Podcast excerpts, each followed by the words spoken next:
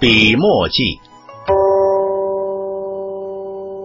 中国传统文人究竟有哪些共通的精神素质和心理习惯？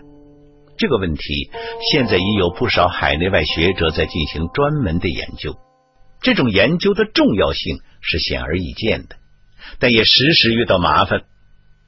年代那么长，文人那么多，提出任何一点共通的精神素质和心理习惯，都会涌出大量的例外。而例外一多，所谓共通云云，也就很不保险了。我思存日久，头脑渐渐由精细归于朴拙。觉得中国传统文人有一个不存在例外的共通点，他们都操作着一副笔墨，写着一种在世界上很独特的毛笔字。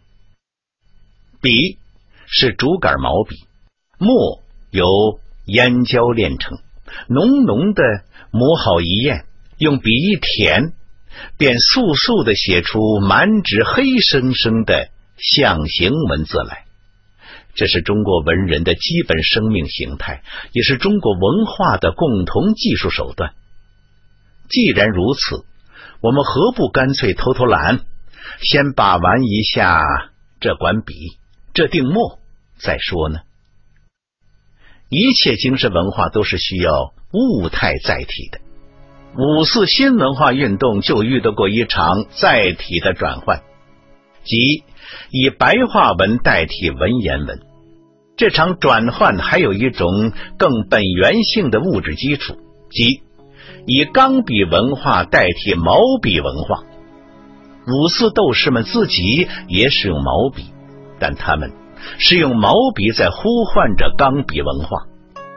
毛笔与钢笔之所以可以称之为文化，是因为他们各自都牵连着一个完整的世界。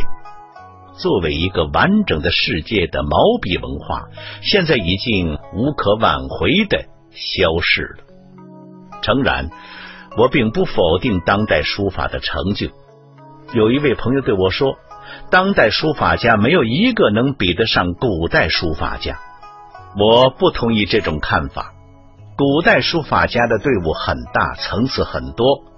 就我见闻所及。当代一些书法高手完全有资格与古代的许多书法家一比高低，但是一个无法比拟的先决条件是，古代书法是以一种极其广阔的社会必须性为背景的，因而产生的特别自然、随顺、诚恳；而当代书法是一条刻意维修的幽静，美。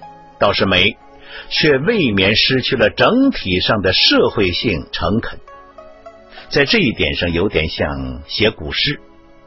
五四以后，能把古诗写得足以与古人比肩的，大有人在。但不管如何提倡张扬，唐诗宋词的时代已绝对不可能复现。诗人自己可以写得非常得心应手，如。柳亚子、郁达夫他们，但社会接纳这些诗作，却并不那么热情和从容了。久而久之，敏感的诗人也会因寂寞而陷入某种不自然，他们的艺术人格或许就会因社会的这种选择而悄悄的重新调整。这里遇到的，首先不是技能技巧的问题。我非常喜欢的王羲之、王献之父子的几个传本法帖，大多是生活便条，只是为了一件琐事提笔信手涂了几句，完全不是为了让人珍藏和悬挂。今天看来，用这样美妙绝伦的字写便条实在太奢侈了，而在他们却是再自然不过的事情。接受这张便条的人或许眼睛一亮。却也并不惊骇万状。于是，一种包括书写者、接受者和周围无数相类似的文人们在内的整体文化人格气韵，就在这短短的便条中泄露无遗。